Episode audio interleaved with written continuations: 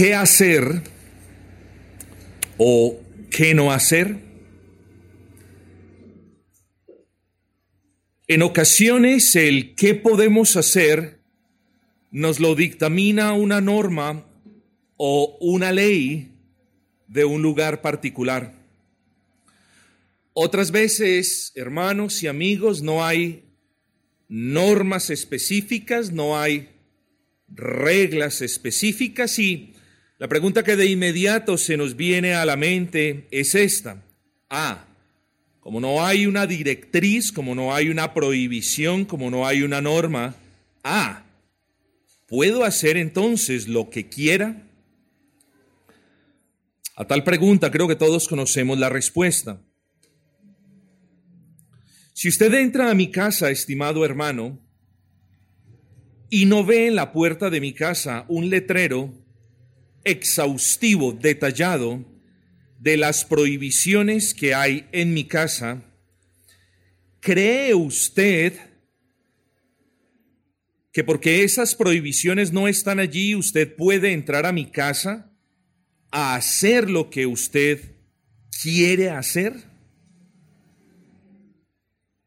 El hecho de que no exista un letrero de prohibición con todas las prohibiciones posibles, el hecho de que no exista un letrero donde encontramos de manera exhaustiva todas aquellas cosas que no podemos hacer, no significa que las podamos hacer.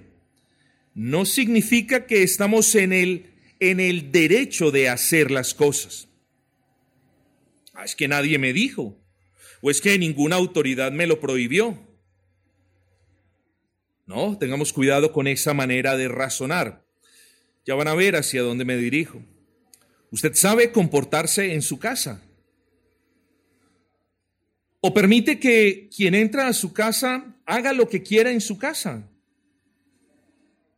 Usted sabe cómo comportarse en el trabajo, usted lo sabe muy bien, hay unas normas. De tal manera que le aseguro que usted en su trabajo no hace lo que usted quiera. Estoy en lo correcto, ¿no es así? El punto de hacerles estas preguntas, cuyas respuestas ustedes conocen muy bien, es este. ¿Por qué si usted es cristiano, a menudo se le olvida que debe andar de una manera digna y decorosa? ¿Por qué si usted es cristiano, a menudo se le olvida que hay unas normas en la iglesia que no son normas humanas, sino divinas? Y que estas normas están tan claras que el mensaje es, no puedo hacer en la casa del Señor lo que yo quiera. No es así. No obstante, la iglesia es el lugar que sufre a menudo el descuido de quienes la componen. ¿No es cierto, hermanos, que nosotros los creyentes tenemos un llamamiento especial de parte de nuestro Dios, claro, por su bendita palabra? ¿No es verdad que nosotros los creyentes tenemos un juego de prohibiciones, digámoslo así, en la palabra del Señor? un juego de leyes positivas también en la palabra del Señor que nos indican qué hacer y cómo hacerlo? ¿No es cierto que lo tenemos? ¿No es cierto que la palabra del Señor es el modelo de vida nuestro? Pero no solamente eso, sino también es la norma de vida. Es decir, en la palabra del Señor encontramos la manera como debemos vivir. Todo eso es cierto. ¿Por qué pues, hermanos, en algunas ocasiones usted no anda como es digno de un cristiano?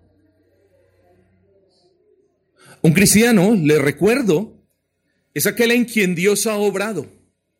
Un cristiano, le repito, es aquel que ha sido llamado con un llamado que es irresistible y ha sido llamado de las tinieblas a la luz de la esclavitud a la libertad, del mundo a la iglesia.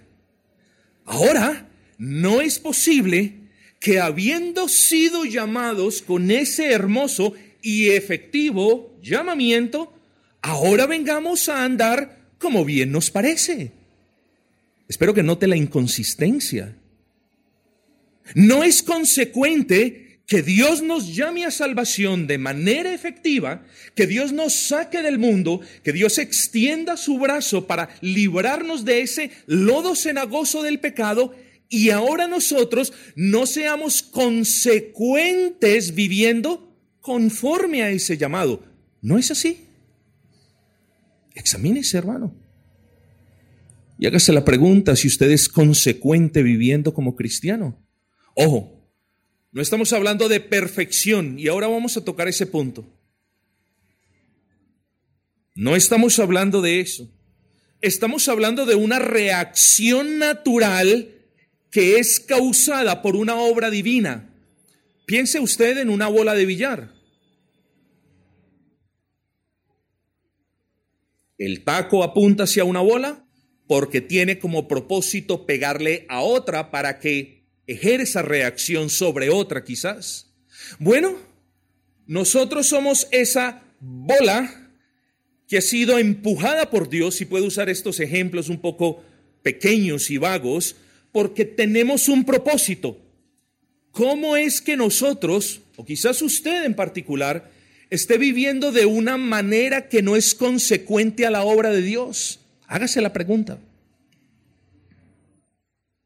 O hágase esta si no me entendió la primera. ¿Cree usted que Dios lo ha llamado para que usted no viva de manera digna? Hágase mejor esa, se la recomiendo.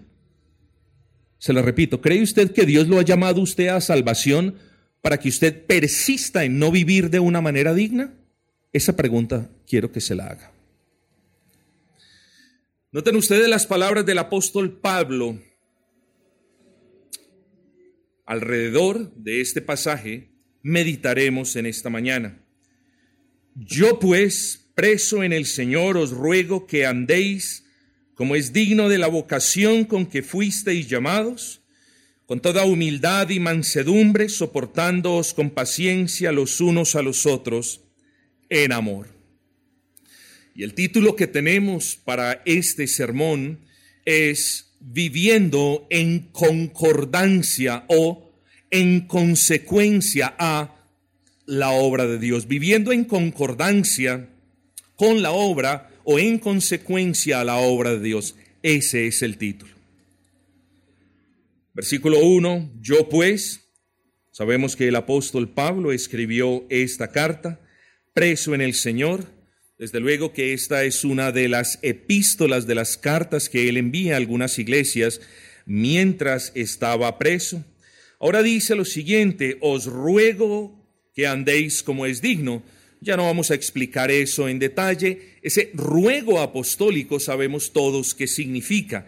No es una sugerencia, es una orden que Él le da a la iglesia de Éfeso que se extiende a las iglesias del nuevo pacto, entre las que nosotros, gracia redentora, nos encontramos. Aquí tenemos un ruego particular de Pablo para con los efesios, pero aquí tenemos un llamado directo de Dios para con nosotros. Así que no es un ruego en el sentido, le ruego que me haga un favor, si, si está en disposición de hacerlo, sino es una manera tierna, amorosa, de recordarnos algo que es de suma importancia para nosotros como iglesia. Y luego dice, os ruego que andéis. Y no vamos a explicar esto, hermanos, porque ciertamente se está haciendo referencia a la manera de vida. En muchas partes de la escritura, comparan la manera como usted vive con un andar en un camino. Así que lo que el apóstol Pablo está diciendo, yo pues preso en el Señor os ruego que vivan, que vivan sus vidas como es digno de la vocación con que fuisteis llamados, que vivan. Ahora, hagámonos la pregunta, mis hermanos, en este contexto. ¿De qué manera debemos vivir? En este contexto. En otros lugares de la escritura vamos a encontrar maneras diferentes. No necesariamente el hecho de que encontremos estas directrices nos tiene que llevar a olvidar otras, no. Ocupémonos en la manera en la que Pablo le habla a los efesios, que es en la que en la misma, yo espero que el Señor nos hable a todos en esta tarde. ¿De qué manera debemos vivir? Hermanos, podríamos decir, y, de manera resumida, Dios me llama a vivir una vida santa. Y esa respuesta estaría muy bien. Pero de nuevo, apelo a que ustedes miren el contexto. Y la manera como el Señor nos llama a vivir hoy, aquí y ahora, cosa que usted sabe, pero que en su misericordia Él se la recuerda hoy. Aquí hay un llamado para cada uno de ustedes, hermanos. Y Dios lo está llamando a vivir de una manera honrosa, de una manera justa, de una manera que refleje el carácter de Dios, de una manera que glorifique a Dios. Dios los llama a que su testimonio brille para su gloria, porque aún somos torpes, porque aún no hacemos las cosas tan bien como en ocasiones queremos hacerlas, pero pese a nuestra torpeza, estimados hermanos, debemos tener algo claro, hermanos, y es que somos llamados a que la luz de la obra de Cristo en nosotros brille ante los que están en oscuridad para la gloria de su nombre. Usted fue rescatado, usted fue traído de la oscuridad y en usted fue hecha tal obra de que ahora, en medio de la oscuridad del mundo, a la que por cierto usted ya no pertenece, usted pueda testificar del poder y de la gracia de Dios. Y aún más en el contexto de la iglesia local.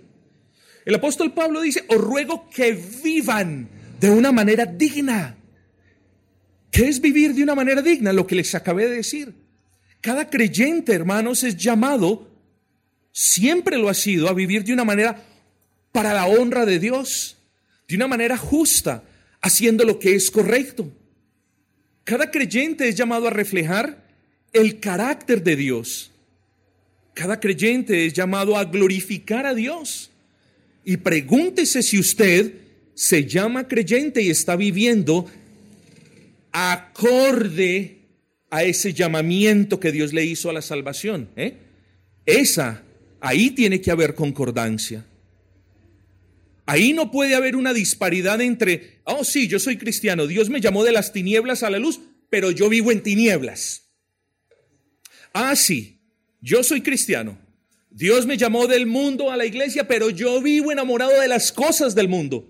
Su vida, si ese es el caso, y espero que no lo sea, pero su vida, si ese es el caso, es un reflejo de las cosas del mundo, no del poder de Dios. Pregúntese entonces si su testimonio es consecuente con la obra y el poder de Dios en usted.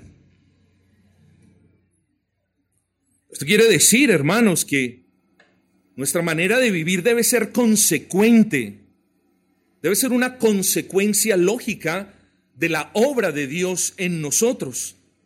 Y le repito, si Dios en verdad lo llamó de muerte a vida, su vida no puede estar reflejando las obras de la muerte y del pecado. Eso sería una incongruencia. Y Dios a lo que nos está llamando es a que nuestro testimonio, nuestra vida, nuestro caminar en Cristo sea una consecuencia natural del poder de Cristo. Si Dios en verdad lo llamó a usted de la esclavitud a la libertad, su vida no puede estar reflejando las obras de esclavitud. ¿Qué gloria dará su testimonio a Cristo? ¿Qué gloria dará su testimonio a Cristo si usted está esclavo del pecado? Alguien le podría decir, pero ¿de qué tipo de esclavitud lo sacó Cristo? Si usted está esclavo del pecado. ¿Entendieron el punto? No hay una consecuencia entre el llamado de Cristo a la salvación y su vida en Cristo. No la hay. Hay una disparidad, hay una confusión, un cortocircuito, si me puedo expresar de esa manera. Si Dios, querido hermano, lo llamó a usted de las tinieblas a la luz admirable, yo quiero que piense que su vida no puede reflejar aquellas cosas que se hacen y que se dicen en tinieblas. Si su vida está reflejando las cosas que la gente del mundo hace las tinieblas, que practican las tinieblas, que dicen las tinieblas, ¿Cuál es la congruencia entre la obra de Cristo en usted y su testimonio? Dígame eso. Luego, hermanos, la expresión os ruego que andéis como es digno de la vocación con que fuisteis llamados, demanda ser interpretada a la luz de una coherencia que tiene que existir entre la obra de Dios, el llamado que Él le hizo a la salvación y la manera como usted está andando para Él.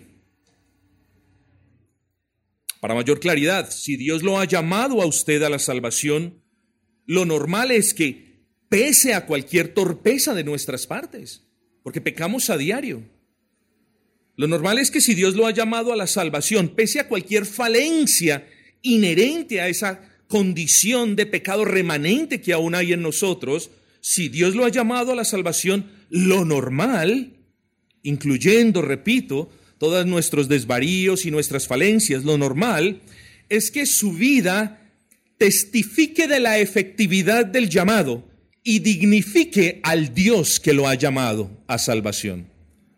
Explico esto. Lo normal si Dios ha obrado en usted es que su vida, sus obras, recuerden que el apóstol en un capítulo anterior nos recordó que no fuimos salvos por obras, pero sí fuimos destinados para obras que glorifiquen a Dios. Ustedes lo recordarán, ¿no es así? Pues bien, lo normal es que si Dios ha obrado en nosotros, nuestras obras, esas obras que traen luz a los hombres, esas obras que traen la gloria a Dios, son la prueba de que en realidad Dios sí nos ha llamado. Y esas obras de justicia que nosotros hacemos en consecuencia a la obra de Dios en nosotros, deben dignificar a Dios, honrar al Señor que nos ha llamado. Recordemos, hermanos, que el llamado de Dios es efectivo y siempre produce la salvación de aquel a quien Él llama. Y yo quiero que usted piense en esto.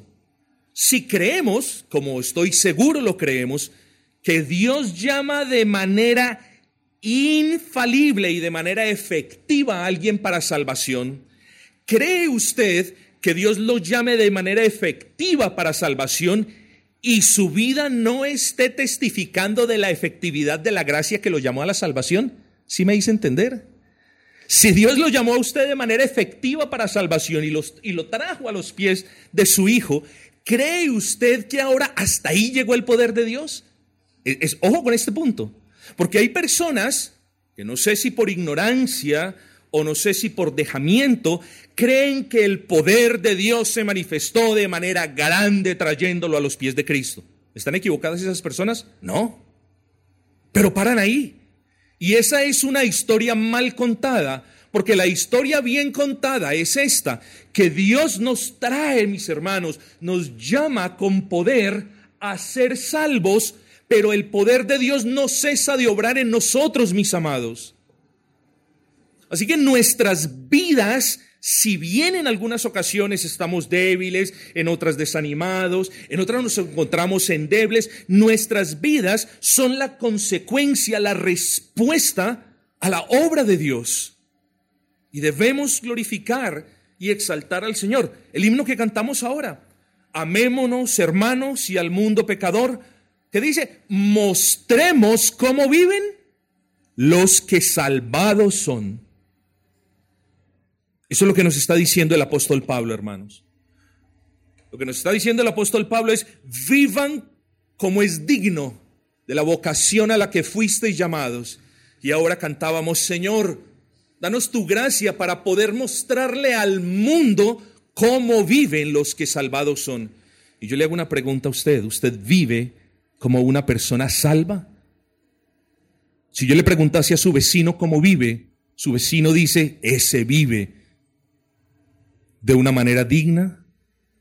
¿Está viviendo usted como los verdaderamente salvos?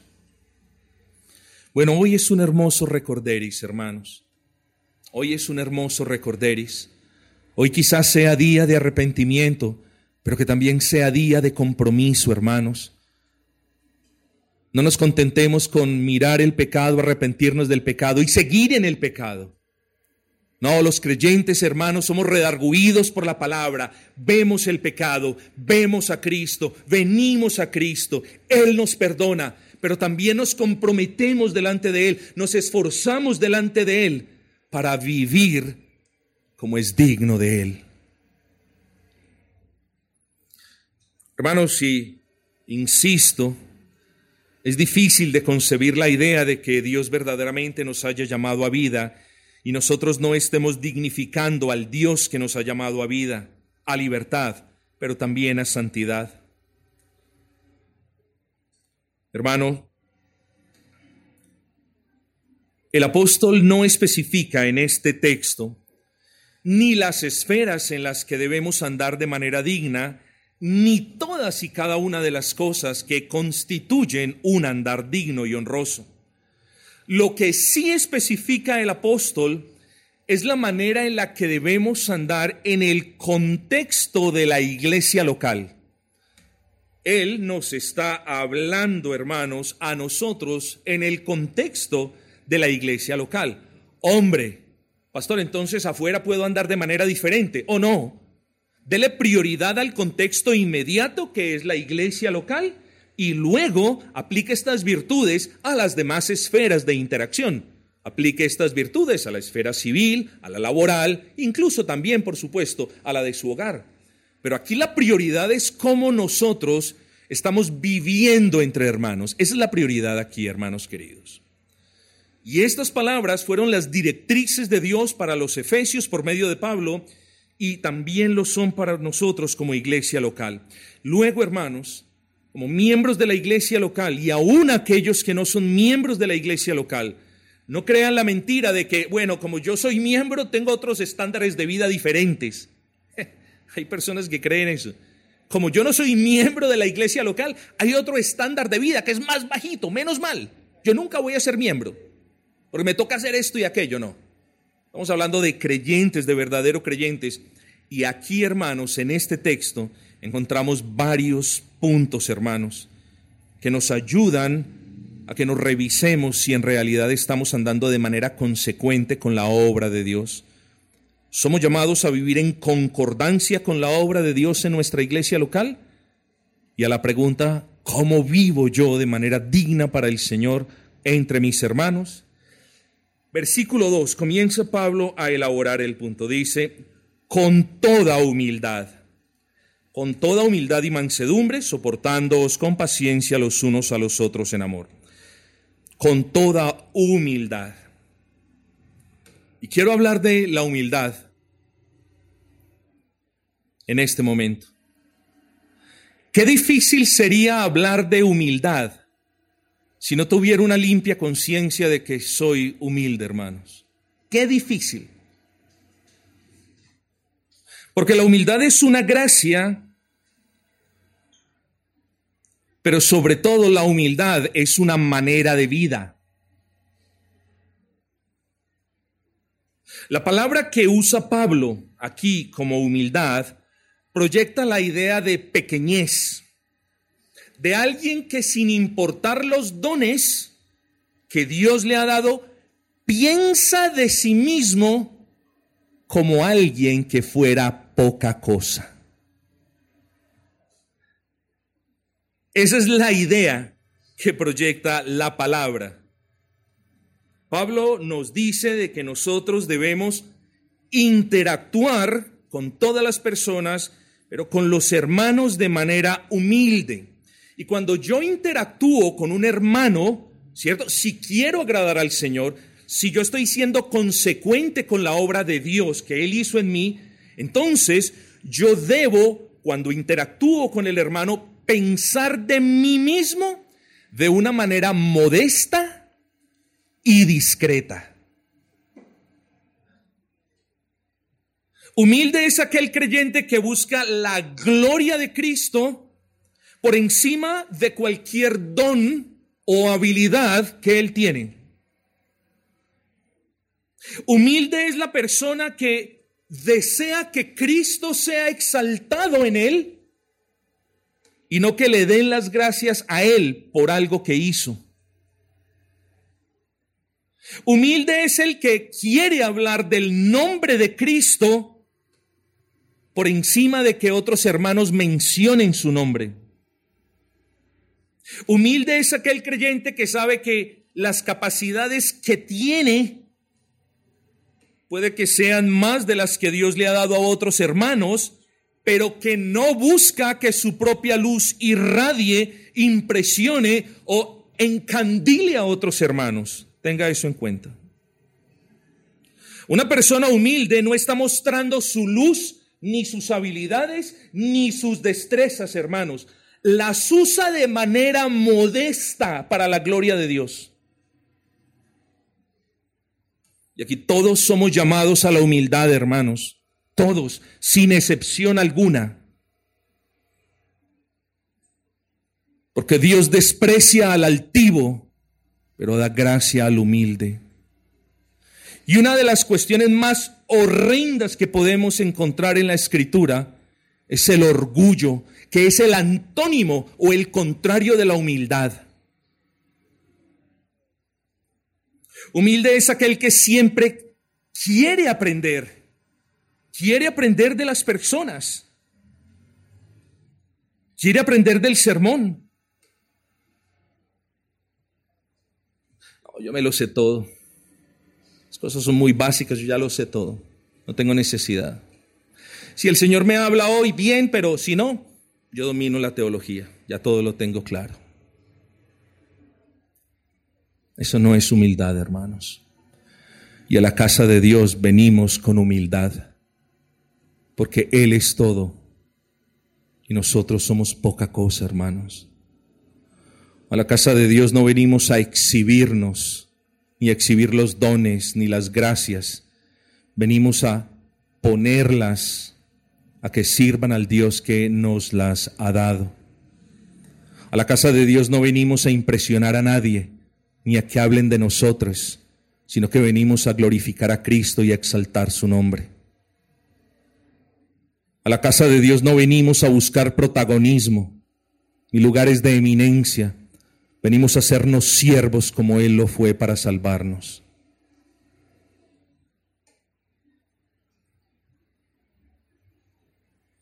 Humilde es el que busca que Cristo brille en otros para beneficio de muchos. Un hermano humilde es un hermano discreto con lo que sabe y no está queriendo hablar de lo que sabe para impresionar a otros. Un hermano humilde es alguien que piensa de sí mismo con modestia, con recato, con sencillez, con moderación, porque hay otros que saben más que él. Un hermano humilde quiere aprender de otros. Un hermano humilde quiere escuchar a otros. Un hermano humilde quiere ser de bendición para otros, pero lo hace escondiéndose tras la cruz de Cristo no anteponiéndose para que lo vean a Él y no al Señor. Hermanos, el apóstol les ruega a los efesios a que abracen esta instrucción, porque para el mundo el orgullo y la notoriedad son la norma de vida, pero no lo puede ser, o bueno, no lo podía serlo ni para los efesios, ni puede serlo para nosotros. Nuestra norma de vida es la humildad, hermanos, no una falsa humildad, que es aquella que los orgullosos pretenden mostrar para ser humildes. Eso es falsa humildad. Y Dios nos castigará si es que siendo orgullosos, nosotros nos estamos presentando de manera humilde delante de los hermanos. Eso lo castiga Dios severamente. Nuestra norma de vida es la humildad, hermanos. La humildad como la de nuestro Señor, hermanos. ¿No nos dice Santiago recibid con mansedumbre la palabra implantada? Porque vienes aquí sabiéndolo todo. Porque vienes aquí creyendo que todo lo sabes. Recibid con mansedumbre la palabra implantada. El orgulloso dice, ya lo sé. El orgulloso dice, no lo necesito. El orgulloso dice, yo lo sé mejor. El humilde dice, Señor, implanta tu palabra en mi corazón porque quiero vivir conforme tu llamamiento. Eso hace el humilde. ¿No dice Pablo en Colosenses, vestidos de humildad? Es decir, que los atavíos de sus almas sean humildad. La única persona que no puede vestirse de humildad es aquella que está complacido con los destellos y las lentejuelas de su orgullo. Los demás vemos la necesidad de vestirnos de humildad. ¿No le dice Pablo a Timoteo, huye de estas cosas y sigue la justicia, la piedad, la fe, el amor, la paciencia y la mansedumbre? Y más aún, ¿no nos dice el Salvador? Aprended de mí que soy manso y humilde de corazón.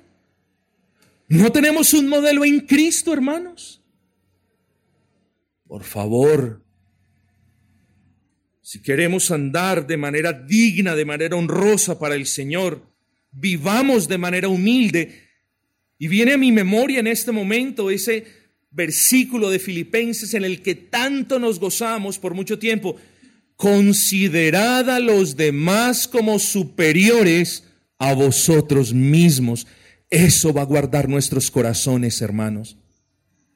Considere a los demás como superior a usted mismo, porque la prioridad en la iglesia no la tiene el que más sabe. Porque la eminencia en la iglesia no la tiene el que más habla. La gloria en la iglesia la tiene el hermano que quizás poco sabe, que poco habla, pero que vive de manera obediente, piadosa, recatada, digna al llamamiento que Dios le hizo a ella.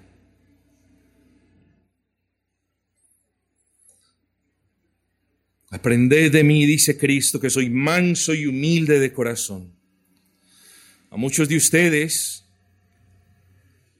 quizás les haga falta humildad, excepto a uno. ¿Saben a quién no le hace falta más humildad? No le hace falta más humildad a aquel que piensa que no la necesita para escuchar un sermón porque todo lo sabe. No le hace falta más humildad a aquel que piensa que mm, pensar de sí mismo de manera eh, modesta es falso porque él es brillante. Esa persona no necesita humildad. Los demás sí la necesitamos, ¿no es así?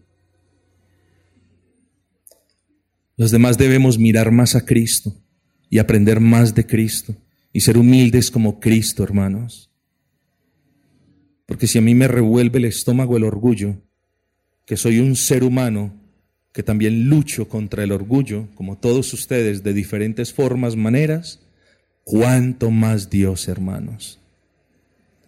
Así que nunca piense en su orgullo como algo pequeño. Porque a la luz de este texto Dios nos está diciendo, el orgulloso no está viviendo conforme al llamado que Dios le ha hecho.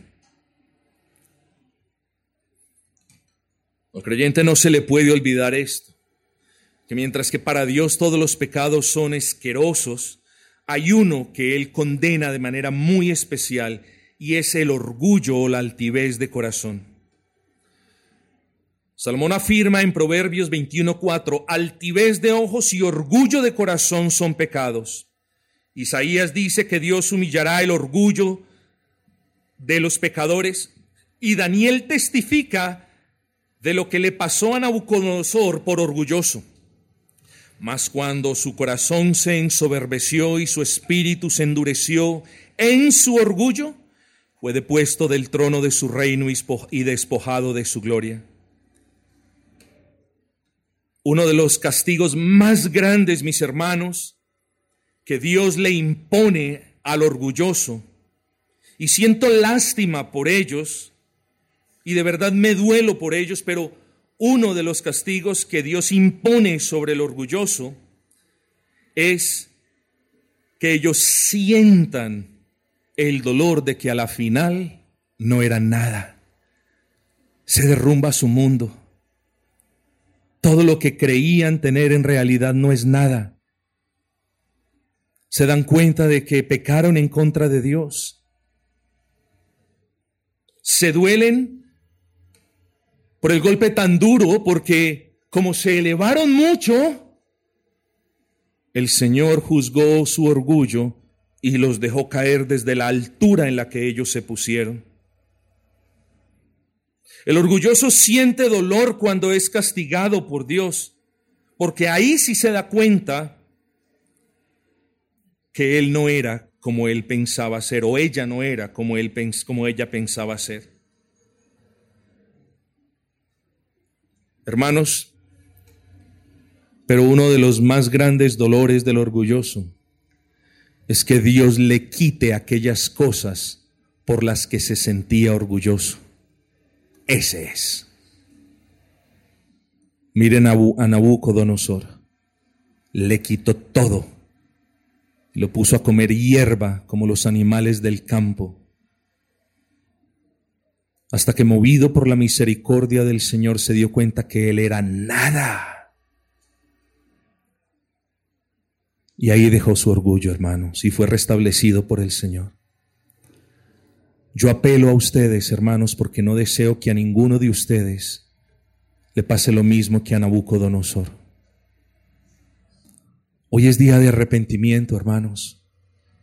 Y yo les invito a arrepentirse delante del buen Dios que se humilló para que nosotros andásemos de manera consecuente con su poder y obra. Ahora, el apóstol continúa dándoles detalles a los efesios al respecto de cómo es ese andar en concordancia con la obra de Dios. Dice con toda humildad y mansedumbre. Cuando usted piense en la palabra mansedumbre, no piense en una persona a la que le hieren la mejilla y que luego va y busca la manera de que le tumben los dientes. Eso es mansedumbre. Ya me pegó. Ay, no, pues, pues yo quiero ser manso. Venga aquí. No, hermanos, eso, eso, es, eso es tontería. Me acordé de una persona que en Inglaterra dijo, eso no es ser manso, sino menso. No sé si es un dicho muy carismático, pero de todas maneras es realidad. Hermanos, mansedumbre es uno de los productos directos de la gracia de la humildad, por lo que no puede ser manso una persona que por la gracia del Señor no es humilde. Mansedumbre, por el contrario, es la gracia de Dios que obra en nuestros corazones, por la que nos concede paz, sosiego y quietud en medio de la provocación o de la ofensa. Y aquí tenemos que hablar de nosotros, hermanos, porque nosotros como iglesia local estamos conformados por pecadores. Yo soy pecador, que redimido lo soy, y lo mismo ustedes. Continuamos luchando con ese remanente de pecado. Y cuando el pecado remanente se manifiesta en un hermano en el seno de la iglesia, algunos o varios hermanos podemos sentirnos ofendidos o podemos ofender. Así que la pregunta es, ¿qué debemos hacer en cada caso?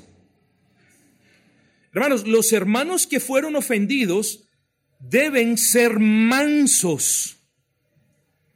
Los hermanos que han sido ofendidos deben apelar a la mansedumbre pero también el que ha ofendido debe ser manso y escuchar a los hermanos que le llaman la atención, o al hermano o a la hermana, con mansedumbre. En la iglesia se debe hacer gala de la mansedumbre porque es un fruto, un componente del fruto del Espíritu. La persona ofendida debe dirigirse al ofensor en mansedumbre y llamarlo en mansedumbre y exhortarlo en mansedumbre y llamarlo al orden con mansedumbre. Pero esta también es una oportunidad para quien ha ofendido, hermanos.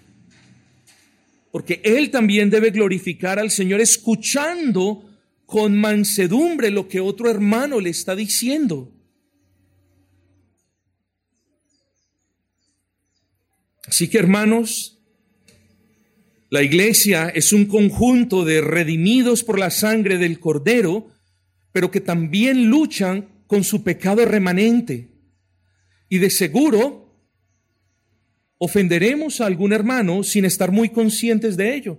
Y otros nos van a ofender y debemos pensar en que nos han ofendido no porque nos odian, sino porque no están conscientes de ello. Bueno, ore, ármese de mansedumbre, venga, humíllese delante del hermano y llame al hermano al orden. Si el hermano no responde con mansedumbre, usted ya hizo su trabajo. Quédese tranquilo, glorifique al Señor. Usted ya hizo su trabajo, usted ya honró al Señor. Doble rodilla por el hermano que no tuvo la mansedumbre para aceptar su llamado. Interceda delante del Señor por el hermano que no tuvo la mansedumbre para reconocer su falta. Pero una vida honrosa, hermanos, demanda una vida en humildad y en mansedumbre. En todas las iglesias, hermanos, hay conmigo ofensores y hay conmigo ofendidos. ¿Importa? Claro que importa. Pero no importa tanto como el deber que todos tenemos, ofensores y ofendidos, de aprender a ser más y más humildes y más y más mansos. Un andar en concordancia con la obra de Dios se caracteriza por un tercer elemento Dice el versículo 2, con toda humildad y mansedumbre, soportándoos con paciencia los unos a los otros en amor. Miren las hermosas palabras del apóstol Pablo, hermanos. Sean mansos entre ustedes. No se contesten con dos piedras en la mano. No se contesten ya con el puñal levantado. Sean mansos. Cuando se acerque un hermano, piense en el hermano como alguien superior a usted mismo. Y aquel a quien se acerca, piense en el hermano que se acerca como, superior a usted mismo. Despójense de todo vestigio de orgullo, que en realidad no somos nada. Vistámonos de humildad. Pero ahora el Señor nos dice, un andar consecuente a mi llamado es que se soporten con paciencia. Ni en esta ni en ninguna otra iglesia evangélica alguien podría decir es que esa persona, ese hermano, es insoportable. ¿Perdón? Si Cristo lo soportó a usted, ¿quién es usted para decir que un hermano es insoportable? Si Cristo le está llamando a soportar al otro hermano, ¿quién es usted para decir no lo voy a soportar porque es imposible soportarlo? Hermanos, tenemos que soportar cargas en nuestras vidas personales. Tenemos que soportar cargas con nuestros cuerpos. Tenemos que soportar cargas en el contexto de nuestro hogar. Tenemos que soportar cargas en nuestros trabajos. Tenemos que soportar cargas en el día a día en esta sociedad. Y venimos a la iglesia y no quiero soportar cargas. No, aquí también somos llamados a soportar cargas, mis hermanos queridos. Yo no quisiera hablar de la iglesia como un lugar, pero permítaseme hacer una observación. Si la iglesia la podemos ver como el hospital de las almas, que también, hermanos, la iglesia la podamos definir en términos de un centro de ayuda donde los cristianos ayudamos a llevar las cargas de otros hermanos. La vida en el contexto de iglesia demanda que yo sacrifique aún de mi tiempo y ayude a llevar la carga de otro hermano. Quiero decir, soportar al hermano no significa como nosotros lo podemos entender de manera coloquial, aguantar al hermano. Si soportar al hermano es aguantar al hermano, hombre, lo estamos viendo de la manera equivocada. No es aguantar al hermano porque me toque. Ah, bueno, yo voy a honrar a Dios y bueno, como Pablo dice aquí que tengo que soportar al hermano, me, me lo voy a aguantar. Porque si no me aguanto al hermano, pues luego no me aguanto al pastor diciéndome. No, hermanos, eso no es soportar. Soportar bíblicamente, soportar bíblicamente es mucho más que eso. El texto nos dice que los debemos soportar con paciencia y con amor. Ojo con esto, porque nosotros llevamos nuestras propias cargas y en nuestra naturaleza estamos afanados por descargarnos de esas cargas, ¿no es así? Tenemos alguna enfermedad y nos afanamos por, por deshacernos de esas cargas. Y esas cargas las debemos llevar con paciencia. Y el apóstol ahora nos dice, cuando ustedes soporten las debilidades, las flaquezas, las falencias o las torpezas de otros hermanos, sean pacientes. Tomen esa carga, ayúdenle al hermano con su debilidad de manera paciente. No espere un cambio en el hermano de un día para otro. No condicione la obra del Espíritu Santo. Ayúdele a llevar la carga. Soporte al hermano con paciencia y Dios obrará. No deje tirada la carga del hermano y se ponga a mirar qué otra cosa hacer. No, sea paciente, tolere esas nimiedades, esas debilidades, esas torpezas menores del hermano. No podemos ser una iglesia, y gracias a Dios no lo somos, una iglesia que esté encima cargando a los hermanos ya más de lo cargados que están. Debemos ser una iglesia que movida por Dios a misericordia ayude a los hermanos con sus luchas, hermanos. Ese es el mensaje del apóstol Pablo. Sean humildes, sean mansos y lleven las cargas de los demás con paciencia. Hermanos, no es natural, con esto termino, no es natural que quienes fuimos llamados por Dios para ser salvos, no andemos como andan los que salvados son. No es natural que aquellos en quienes Dios ha obrado salvación y gracia no vivamos de manera digna, no es natural.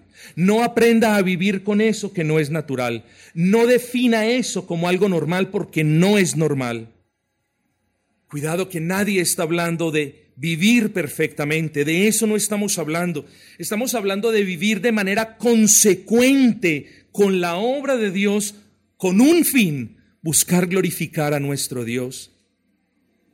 Esforcémonos más, hermanos, por deshacernos de todo vestigio de orgullo. Y si usted piensa que el orgullo no es algo con lo que usted batalle, tenga cuidado y examínese y va a encontrarlo. Deshágase del orgullo tanto como el Señor le conceda la gracia para hacerlo. Y mire a los demás como superior a usted mismo. No piense de usted más de lo que debe pensar. Dios le ha dado, tiene más compromiso, pero que Dios le haya dado dones, destrezas o algunas gracias, no lo pone a usted por encima de nadie en esta congregación, ni tan siquiera afuera en el mundo. Busquemos honrar a Dios en el seno de nuestra iglesia, hermanos. Busquemos amar más al hermano. Busquemos mostrarle al hermano, a la hermana, a los demás, que Dios ha obrado en nosotros humildad, que no estamos buscando la proyección, que no estamos buscando que nos miren, que no estamos buscando que nos den las gracias, que no estamos buscando ser presidentes, que estamos buscando ser siervos. A eso nos ha llamado el Señor, hermanos, a todos. Busquemos, mis amados hermanos, calibrar lo que nosotros pensamos de nosotros. Y tengamos cuidado, hermanos, porque de no arrepentirnos, tenemos precedente en la escritura de que para humillar al altivo, Dios le quita aquellas cosas sobre las que se apoyaba y basadas en las que se creía mucho. Mis hermanos, Pablo ya les había dicho a los efesios, me muevo hacia la conclusión ya, Pablo ya les había dicho a los efesios que ellos fueron destinados para buenas obras y ahora se los recuerda de nuevo diciéndoles, os ruego que andéis como es digno de la vocación con que fuisteis llamados. Hermanos, les hago una invitación. Algún amigo nos invita, bueno, camine, vamos. Un hermano nos invita, bueno, vamos, qué bien, qué chévere, excelente. Pues yo les hago una invitación aquí y ahora, hermanos. Vengamos delante de nuestro Cristo, porque no hay mejor compañía para nosotros. y vengamos delante de nuestro Cristo arrepentidos de cualquier pecado, de orgullo, de altivez. Vengamos arrepentidos delante de nuestro Cristo para que Él nos humille, no tengamos miedo de que Él nos humille, porque una cosa es ser humillados por Dios para el que persiste en la altivez y en el orgullo, y otra cosa es pedirle, Señor, humíllame, porque quiero ser como tú. Dame de tu humildad, porque quiero ser más como tú. Oh, el Señor lo hará porque le estamos pidiendo ser más parecidos a Él. Hermanos, les hago la invitación a que vengamos arrepentidos ahora mismo delante del trono de gracia y a que nos esforcemos por ser consecuentes con la obra de Dios. Si decimos soy cristiano, que nunca se te olvide a partir de hoy que has sido llamado para que tu vida refleje el poder de Dios con el que te llamó. Una de dos. O Dios no ha llamado a muchos y por eso sus vidas no son consecuentes con un llamado. Claro, si no existió el llamado, la consecuencia no existe. O dos, Él sí ha obrado, pero usted ha descuidado su vida personal. Vengamos hoy, esa es la invitación, hermanos. Vengamos hoy prontamente delante de nuestro Cristo y digámosle, Señor, quiero ser más como tú. Obra en mi corazón, Señor. Ayudemos a nuestros hermanos en sus debilidades. Soportémoslos con paciencia en amor. Hermanos, y que reine Cristo en nosotros, sabiendo que entre nosotros nos tratamos con humildad y mansedumbre. Que el Señor les conceda la gracia a nuestros hermanos para que veamos humildad y mansedumbre en ellos. Que el Señor nos conceda la gracia a nosotros para que nuestros hermanos vean humildad y mansedumbre en nosotros y que el Señor nos conceda a todos la gracia para que el mundo vea cómo viven los que salvados son. Que ese sea nuestro propósito y nuestro meditar en el día de hoy, hermanos.